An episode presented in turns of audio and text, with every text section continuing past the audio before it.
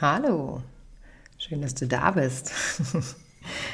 Ich habe mir gerade einen schönen Tee gemacht. Es ist eiskalt draußen. Ich bin gerade mit Ella eine Runde gegangen. Der Wind pfeift und der Schnee knirscht unter den Füßen. Das wäre niemals was geworden mit einer Aufnahme draußen bei dem Wetter. Deswegen jetzt einen schönen Waldbeerentee. Der Hund liegt mir zu Füßen. Und ich habe irgendwie ein echt spannendes Thema. Und zwar lass uns mal über äh, Selbstwahrnehmung sprechen und über, ähm, ich nenne es mal Selbstehrlichkeit.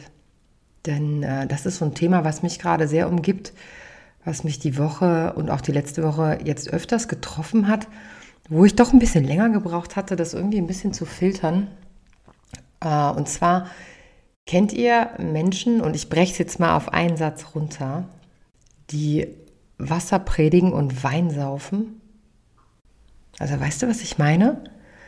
So Menschen, die von sich selber sagen, oh, ich bin immer brutal ehrlich und ähm, ich stehe zu dem, was ich sage. Ich bin super loyal. Äh, du kannst mir alles erzählen. Und, ähm, oder die dir total tolle Tipps geben. Äh, auch so Coaching-Tipps gibt es auch viele meiner Kollegen, die ich mittlerweile auch privat kennengelernt habe, ähm, die unheimlich gut sind, die ich auch manchmal sehr bewundere oder wo ich mir auch ihren Podcast oder ihre Videos anschaue und denke, wow, ja, der hat es verstanden, richtig cool. Und mir da ganz viel mitnehme. Und wenn ich die Menschen dann privat kennenlerne, merke, dass die das, was die da erzählen, überhaupt sowas von gar nicht umsetzen können, aber es so authentisch rüberbringen, ja, dass ich, dass ich schon irgendwie denke, wow, das ist ja der Wahnsinn. Ähm, und ich mich dann schon wundern muss. Ich habe mal einen sehr großen Speaker, ähm, bei dessen Speech ich war, zweieinhalb Stunden. Ähm, ich war völlig beeindruckt. Der konnte zweieinhalb Stunden total toll reden und ähm, die Sachen, die er sagt, ich höre sie mir auch immer noch gern an, die haben Hand und Fuß. Und in der Pause habe ich ihn zufällig draußen äh, kennengelernt. Und alles, was er mir zu sagen hatte, war, dass er im nächsten Jahr vor 10.000 Menschen sprechen wird und dass er jetzt die 45. CD rausbringt und wie viel Umsatz das Ganze macht.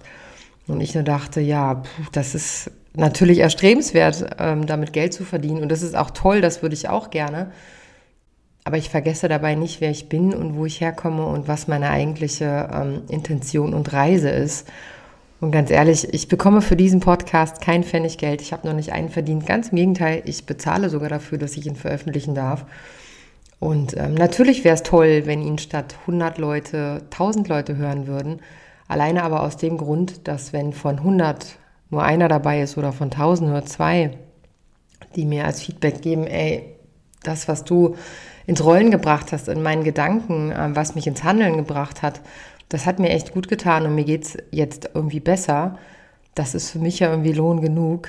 Aber scheinbar denke ich in nicht zu großen Sphären, man weiß es nicht.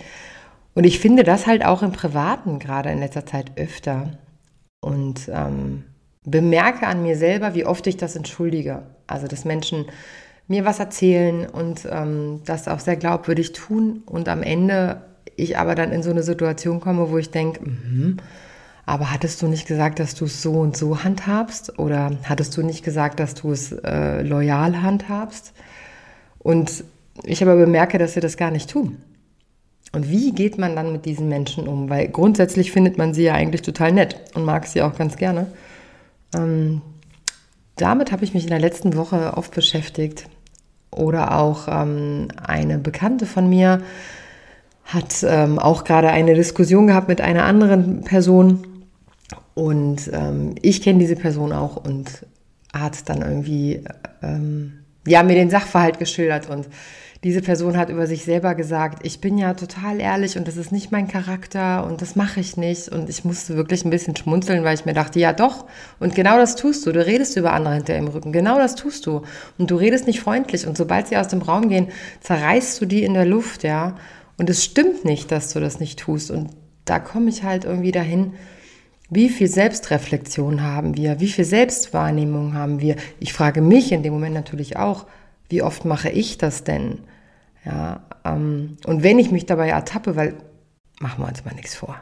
Das ist ja wie, ich nehme jetzt ab, ich sage hier, ich nehme jetzt ab und ab morgen esse ich kein Fleisch mehr. So, und ich esse auch keine Schokolade mehr. Das ist Montag. Und am Freitag sage ich, ah, so ein kleines Stück Schokolade ist ja nicht so schlimm. Und am Samstag grillen die Nachbarn, ach komm, jetzt ein so ein Stückchen Fleisch ist jetzt auch nicht so schlimm.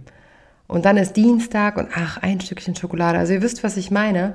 Es ist so ein temporäres Selbstverarschen, was man da irgendwie macht. Und das ist natürlich, ja, das ist angenehm, ne? Wenn man sich dann irgendwie auch Entschuldigungen zurechtlegt und nee, das bin ich nicht und die anderen sind schuld und so.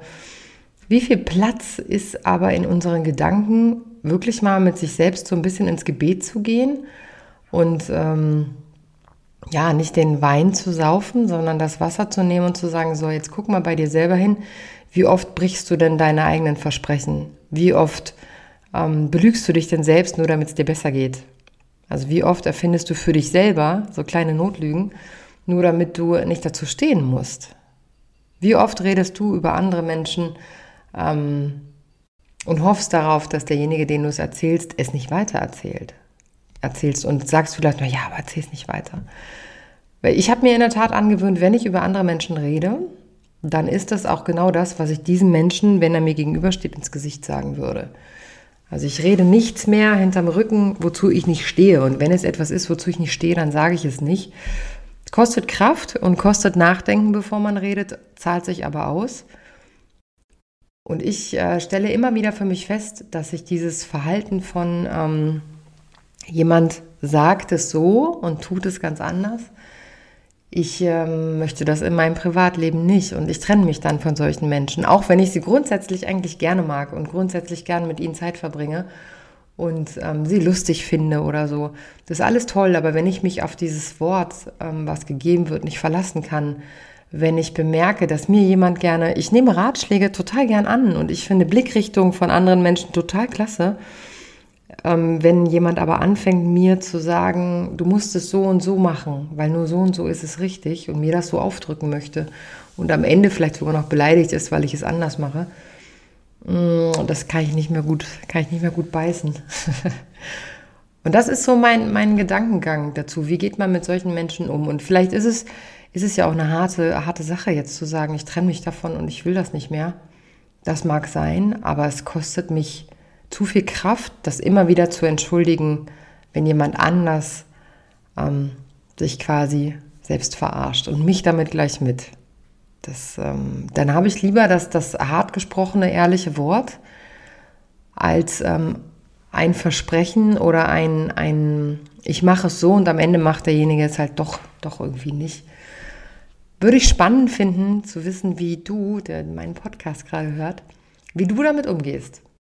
Das, ähm, oder ob du das überhaupt auch entlarvst, dieses ähm, Wasser trinken und äh, Wein saufen, ob du das entlarven kannst, ob du das entschuldigst und wie sich das für dich anfühlt. Oder ob du wirklich sagst, ach naja Gott, dann ist er halt so, so kenne ich ne, so lasse ich ne oder sie. Oder ob es wirklich auch drückt, weil ich glaube, der Schritt, Schritt ähm, zum sich trennen von dieser Person, der ist sicherlich schwierig aber unvermeidbar, um seinen inneren und äußeren Frieden zu finden. Ja, ein schönes Thema, auf das ich jetzt gleich nochmal einen Schluck Tee trinke und sehr gespannt bin, was deine Meinung dazu ist. Falls du sie teilen möchtest, dann lass es mich wissen, entweder bei Instagram unter ähm, ähm, jetzt muss ich kurz, über, kurz überlegen, ich habe noch einen anderen Podcast aufgenommen, nee, zwei sogar. Das hier ist sogar heute schon der dritte. Ähm, es ist Podcast Gedankengang. das ist auch geil. Ich habe heute Morgen schon äh, einen Paniklose Gedanken, äh, Paniklose Podcast aufgenommen für ein weiteres Projekt von mir, was bald an den Start geht. Aber du kannst schon mal, wenn du neugierig bist, schau doch mal bitte unter Panik-Loose bei Instagram oder bei TikTok. Panik-LUS. Da wirst du auf eine neue Seite kommen. Das ist ein Projekt, was ich mit der lieben Bianca zusammen ins Leben gerufen habe, nämlich ein Herzprojekt über die Angst- und Panikstörungen. Aber wie gesagt, wenn du jetzt zu dem jetzigen Thema ähm, Wasser und Wein eine Meinung hast, freue ich mich her damit. Unter ähm, ja, Gedankengang, Podcast Gedankengang bei TikTok und bei Instagram oder unter Diana Weber 14114 yahoo.de. Meine Lieben, vielen Dank fürs Zuhören. Ich freue mich auf den nächsten Podcast in vier Wochen. Und bis dahin, passt auf euch auf.